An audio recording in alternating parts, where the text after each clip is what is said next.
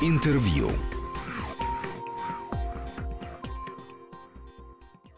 В студии Григорий Заславский. Добрый день. И вот уже не первую неделю я э, мечтал, вот, собственно, собирались встретиться еще до дня рождения. День рождения вместе с юбилеем прошли, но желание встретиться, как в таких случаях редких бывает, оно не ослабло. И я рад приветствовать э, в студии Вести ФМ э, Людмилу Петрушевскую. Людмила Стефановна, здравствуйте. Здрасте, Гриш. Скажите мне, пожалуйста, как вы пережили дату? Это был какой-то марафон, честно говоря, потому что это были спектакли, концерты юбилейные, э, выход книги новой, даже, ну, в общем, четырех книг, будем говорить. И э, очень радостно, что в 80 лет как-то жизнь идет все-таки. Впереди еще много всех. Вот сейчас я уезжаю в Бразилию на фестиваль, там будет, будет мой концерт и спектакль. Там вышла моя книжка на, которые... на, на их, на... На их языке, да, на португальском. Э, значит, жила-была женщина, которая хотела убить ребенка своей соседки. Неожиданным образом почему-то она оказалась близка сердцу бразильских читателей. Даже приезжали, фильм снимали. Люди э, приезжали на футбольный матч Угу. и попутно сняли фильм. Здорово. Да, И э, вы говорили про книги, вы говорили про концерты, но вы не сказали еще про выставки, которые были тоже А, приурочены. да, да, да. Еще было две выставки. Обе так как смешно, э, мой сын, который, собственно говоря, причастен к э, открытию обеих этих выставок. Одна называется Петрушествие, Замечательно, да. вот, а вторая называется это просто Петрушающе. А Дело в том, что вот это слово Петрушающе сказала как-то моя трехлетняя дочь, которая хотела выговорить потрясающе, но у нее не получилось. Она сказала, ой, это просто Петрушающе. И мы в своей семье иногда вот, повторяем эту фразу, потому что это, ну, человек не выговорил, получилась такая штука. И а, одна выставка, вот это м, Петрушествие, это мой ребенок Федя Павлов Андреевич. Он э, сделал выставку сам, без меня. Она касается 80-х тяжелых годов, когда запрещались мои спектакли, например, уроки музыки. Я вообще вспоминаю свои спектакли и «Три девушки в голубом», который три года был запрещен. В общем, Гриша, дело в том, что по поводу моей жизни можно очень много смешного рассказывать. Вот. Из того грустного, что в ней было, можно рассказать много смешного. Много смешного, да. И много было побед, как ни странно, потому что все-таки эти спектакли вышли в свет, сколько бы их ни запрещали. И были прекрасные спектакли. И Чинзана, сколько было прекрасных спектаклей. У Ромы Козыка, замечательный, mm-hmm. который объездил 25 стран. Гастроли были. 25 стран его пригласили. И Чинзана по всему миру шло. Три девушки в голубом, тоже объездили то Финляндия, то Германия, то Англия. И я, ну, в общем, жила... А мне кажется, что сейчас вы заново можете снова чувствовать себя драматургом, потому что все-таки э, сейчас какой-то вдруг э, неожиданный снова интерес к этой драматургии, и она... В смысле, какой этой? Э, вот к, к вашим пьесам, и, А. к, и к Чинзана, и к Дню рождения смерти. Ну да, только что поставлено, вот в, пр- в прошлом году было три премьеры. И сейчас Вот. вот, премьера, да, «Любовь» поставлена, а в прошлом году в двух театрах э, «День рождения Смирновой» Мгм. у Погребничка. И в у- Тюзе. Да, и у, в Тюзе, да, и в Да, да, Тюзе, да, да. да, у Да, Яновской. гениальные, совершенно великолепные, абсолютно разные спектакли. И в каждом спектакле одна из героинь была просто дико смешная, причем разная. У Погребничка одна, а у, у- в Тюзе другая. Совершенно обе великолепные актрисы, и остальные тоже. Я хочу сказать, что мне страшно везет. И тут, что очень интересно... Четыре то, что... спектакля в Москве. Нет, то, что оба этих спектакля «День рождения Смирнова» поставлены очень молодыми э, режиссерами. учениками Да, да. погребничка. Ну, это, э, Оба да, они. да, да. И они ученики погребничка, но самое главное, что это э, совсем молодые люди, которым эта драматургия вдруг оказывается близка, интересна, и они ее понимают. Вы знаете, драматургия такая странная штука. Мы понимаем то, что написано 2000 лет назад. Мгм. Это драматургия. Э, Вообще-то говоря, я не хочу никак это что-то такое особенное говорить, но, но дело в том, что хорошая пьеса, она не умирает. Вот в чем дело. Оказалось. Где там 40 лет, там и 100. Спокойно. Люди-то те же, те же самые. Вот в чем дело. Несмотря на то, что все люди сейчас сидят и смотрят в телефончики. Идешь Мгм. по скверу, на скамейках сидят где двое, где трое, где один. Все трое синхронно смотрят в телефончики, в экранчике. Где двое тоже никто не разговаривает. Вот мы с вами бы оказались где-нибудь в ресторане, вы посмотрели свой телефончик. Я не люблю, честно говоря, этого делать. Но тоже приходится, потому что почта, потому что, в общем, кто-то мне говорит, вот-вот-вот, надо это посмотреть, потому что у меня там в Фейсбуке я веду ежедневные mm-hmm. записи, общаюсь с людьми, со своими читателями, зрителями и с теми, кто ходит ко мне на выставки. Вот, да, я про вторую выставку хочу сказать. Первая выставка — это 80-е годы, а вторая выставка — это теперешнее время. Я туда поместила весь свой, ну, не весь, конечно, а часть своего абсурдистского творчества. Там э, поэма По, Либо и Кви. По — это «Последний император». Либо — это поэт, а Кви — это композитор, и они все герои. И там еще есть героиня сейчас могу сказать, вышла с перстами пурпурными хаос. Было объявлено пауза пауз. О чем это стихотворение? О конце света. И вот эти все стихи, они, все мои тексты, все стихи были сопровож... всем моими рисунками угу. сопровождались. Рисунки такие, ну как вот, вот раз и все, да? Я хожу заниматься там в студию каждую неделю, я пишу обнаженную натуру. Это первый курс Академии меня послала моя подруга, художница, которую я просила, чтобы она меня научила рисовать. Она мне сказала, Лёсенька, идите вот в студию Невинского. Угу. Первый курс это натура обнаженная натура. Вот я и рисую. Скажите, а вот э, вы пьесы вообще не пишете сейчас? Вообще есть такое, как э, время, когда пишутся пьесы, и время, когда не пишутся? Вы пьесы? знаете, да, это действительно время...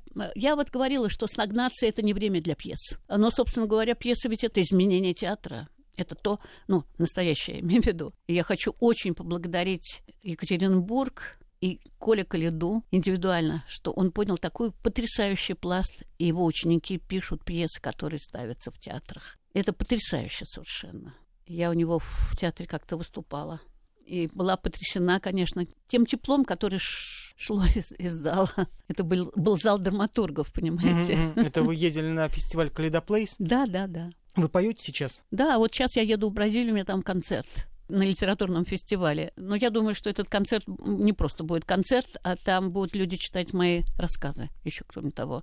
У меня уже был в Сан-Пауло этот концерт. Как раз вот как только что вышла книжка, угу. э, мой сын, который Который еще там один из главных героев э, всех перформансов. И Нет, он регулярно... кроме того еще и режиссер театральный. Ну да, да, да. да. Я он, знаете, смотрю, он взял там... своих друзей в угу. Сан-Пауло. Это была архитектор, это был э, ее сын тоже как бы архитектор, да. Это было еще трое. Они выходили на сцену и читали по книжке или по тексту мои рассказы, а потом меня выпускали, я пела песенку. Народ был очень доволен, надо сказать, это было... Ну, это... Не русские.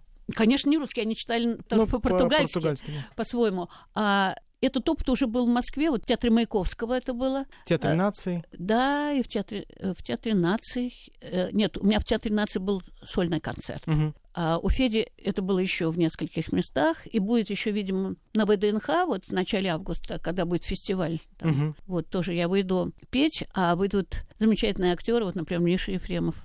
Миша по наследству хорошо ко мне относится.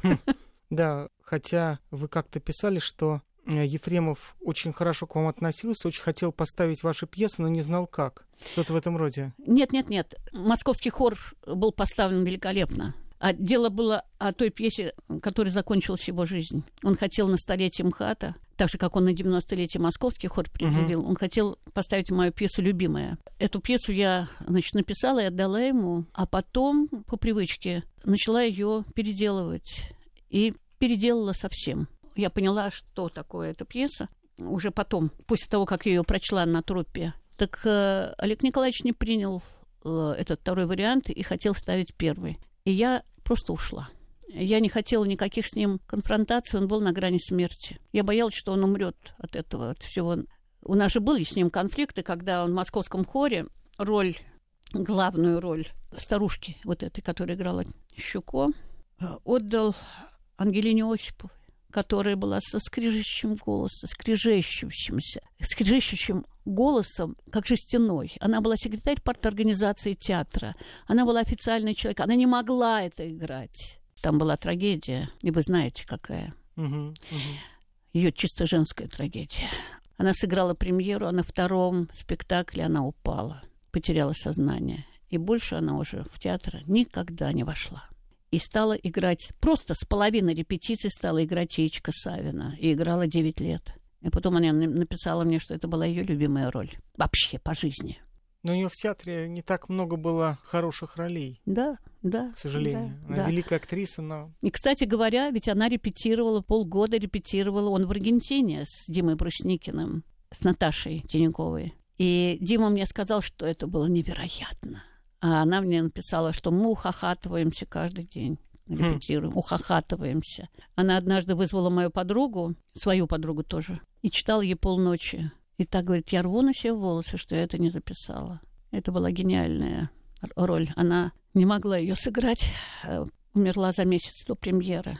Мне рассказывала Наташа Тинякова уже на поминках, что она приехала из Челыкова попрощаться с ней. Ей сказали, что она доживает. Она лежала уже без сознания. Она ни на что не реагировала. Наташка над ней нагнулась и говорит, «А ты сегодня не варила!» И Ия улыбнулась. А я всегда знаю, что эти люди, которые якобы потеряли сознание, они все слышат. Только они не могут реаги- реагировать. И Ия каким-то усилием воли улыбнулась в ответ на эту реплику своей подруги. Вы понимаете, как это было грандиозно? Не, В ваших пьесах всегда э, какие-то невероятные ужасы быта и жизни э, соединяются с э, смешным, как вот вы вот сейчас э, говорили о том, что они репетировали и ухахатывались, хотя эта пьеса не только смешная, но и очень э, местами невеселая. Он в Аргентине. А что сегодня э, вам дает э, поводы для хорошего настроения? Э, Вы знаете, когда я выступаю, у меня кабаре со стишками. Вот я принесла книжку, даже специально заезжала за ней до- домой. Стихихи Мгм. про нашу прикольную жизнь. Она сейчас вышла вторым изданием, первое уже продано. Когда я пою, а у меня часто довольно смешные песенки. Да, да, да. Старушка не спеша популярная. Ну вот пока вы, э, мы ждали вас, я как раз э, попросил вас завести, мы слушали. Это у меня дети поют ее наизусть. Нет, ну, собственно, весь первый диск мы поем наизусть. Вот, понимаете, Он когда у, нас, я... да, у, нас, он у нас закручен до дыр. Хотя Я я, даже второй раз спросил, э, по-моему, у, у вас или у Вы мне Фёдора, сказали, да, я привезла, у меня еще есть несколько пластинок. это я хочу сказать, что любимейший. вот вы мне сейчас говорите, у меня Мгм. просто резко повышается настроение. Ой, я могу вам про ваши песни, и про то, как вы поете, и про ваш артистизм, и про это говорить э, долго и с огромным удовольствием, потому что это то, что нас невероятно поддерживает в дороге. Мы ездим по Европе на машине, и это наш самый любимый диск. А я сейчас написала еще один диск. Э, Там есть такие песни «Пришли к Путане Пуритане». При- Вот как-то раз пришли к Путане Пуритане, не мужики, а тетя, не манитане. Они сказали, мы так и не пуритане. А ты тут отдаешь себя за мама, мама, мама, мама. Мама, даешь за мани. Ну, в общем, детям тоже можно, ничего страшного. Да-да, у меня дети слушают, и э, особенно э, Федя замечательно поет про то, что я думал, это случайный секс. Ну, сейчас дети, между прочим, э, такое видят в своих телефончиках. Вот. Да-да-да. Я хочу сказать просто, что счастье э, в том, что я выхожу в зал, половина которого меня вообще никогда в таком виде и не видела, и никогда не слышала. Это мои читатели, иногда даже случайные люди. И где-то на второй песне я вижу, что все изменилось, что зал дышит. Вы понимаете, я выхожу со своим, а они мне дают свое. Когда люди хлопают, они мне отдают себя, свою энергию, свою радость, свой смех. И это ты даешь один человек, а тебе дают эту энергию, допустим, 50. Это уже в 50 раз больше. И хотя я после каждого концерта совершенно измочаленная, мне надо просто ко второму отделению все переодевать, потому что это огромная трата сил. Но, вы понимаете, ни один актер не может обойтись без сцены. Вы, как театральный критик, это прекрасно знаете. Человек хочет выйти на сцену, даже подать тарелку. Но он И ее сказать, так подаст. подано. Он ее так подаст, он споткнется, зал засмеется, он ушел, подпитанный этим вниманием. И для меня, конечно, э, вот сцена — это жизнь. Через 2-3 минуты мы вернемся в студию и продолжим разговор. Интервью.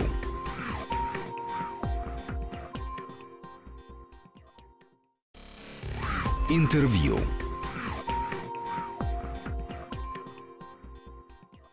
Я рад приветствовать э, в студии Вести ФМ Людмилу Петрушевскую, Людмилу Стефановну. Один Конечно, стишок. можно.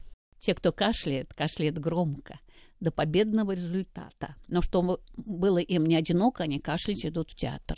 Я занималась журналистикой, я работала в последних известиях радио, но вечером я была на сцене театр, студия «Наш дом». Это театр, в котором родился э, КВН. Олег Аксельрод был родоначальником и Да. первым ведущим, а он был у нас главным режиссером. И там у меня был такой момент. Ну, постепенно меня сняли с моих трех ролей, оставили мне одну. Я должна была присмыкаться перед начальником. Я должна была выразить ему свой восторг и порицание той Иголкиной, которая все портит. И в один момент вдруг у меня что-то стряслось. Я начала ему хихикать. И вдруг меня повело, я это хихиканье не могла остановить. Я все громче и громче хохотала. И вдруг зал взорвался и начал тоже хохотать. Дико все смеялись. Я их завела смехом. Оказывается, что смех заразен. Да. Понимаете? Потом мне один человек сказал, что Олег Николаевич Ефремов, который сидел рядом с ним, сказал, уберите от меня эту женщину. Хм. А потом мне э, я после спектакля побежала диктовать свою очередную заметку в- на радио. Меня кто-то нашел, говорит, тебя Райкин искал. Ну, я поднялась, его уже не было. Не получилось, как у Пушкина. А то бы была я сейчас... Не, почему? Наоборот получилось, как у Пушкина. Его же тоже искали, но не нашли. А, ну да. Как раз получилось. Да. Вот. Э, Короче говоря, что я хочу сказать, была бы я сейчас артистка на пенсии. Но потом я прочла у своей подруги, у Леночки Новик, которая тоже играла в этом театре, а потом она э, была, ну, она стала профессором, она изучала жизнь шаманов, их, собственно говоря, работу, снимала фильмы, ездила по северным народам и записывала эпосы Мгм, вот мгм. эти вот. Ну, моя книга номер один или «Садах других возможностей» э, написана под ее влиянием. Там же жизнь э, северного племени, Энти. Это ее влияние было. Так вот, И то, что вот эта вот замечательная актриса бурятская играет, то играла и играет тоже в вашем спектакле, тоже получается не случайно? нет, это Федя. Это Федя. Это он откуда-то взял. Это тоже, ну, он, она играет не в моем спектакле, она играет Хармса, старуха. Старуха Хармса, нет, она это, не у это- меня это не, играет. это не ваш, да? Нет, нет, нет, это Хармс. А, Так вот, я что хочу сказать, что я прочла у нее, что, оказывается, шаман мог заразить смехом все стойбище, все племя. И люди дико хохотали, безумно совершенно, безостановочно, на протяжении десятков минут. Она это записывала. Ну, там еще они зажигали всякие хорошие травки, там Нет, можно было, нет, можно было смеяться нет. долго. А потом я попала в санаторий йогический, э, аюрведический, где педагог, ну, гуру йоги, очень крупный индийский, один из первых, всех усаж... укладывал, и они дико хохотали на протяжении 20 минут, не могли остановиться. Оказывается, это лечение. Вот в чем дело. И никакого там, никакой травки там не было. У это я слышала. нет, Я, да. я не ходила на эти занятия, потому что я была на очень первом уровне. Со мной занимался человек, который, ну, занимался со стариками в этом, значит, санатории. А я ходила мимо этой их часовни, где они дико хохотали, не останавливаясь. Если я сейчас начну хохотать, через некоторое время вы тоже начнете хохотать. Наверное, вот да. в чем дело. Скажите, а вы так много всяких экспериментов над собой Нет. ставите? Нет, То йога, то что-то еще. нет, нет, нет. нет. Вы бесстрашно пускаетесь в разные новые начинания. Да нет, нет. Бесстрашно пускается в разные новые начинания мой сын Федя Павлов Андреевич. Это он меня туда что называется, внедряет. Вот, например, то, что он поставил спектакль с группой хип-хоп танцоров. Мгм. Они читали Черное пальто. Я была просто потрясена. Это оказалось такое невероятное чтение. Вы себе не представляете. Но дело все в том, что они были существами из этого рассказа. Там говорится о двух, которые ползают. Смерти, две ипостаси смерти. И они были этими людьми. Вот в чем дело. Это совпало невероятно. Это мистика, конечно.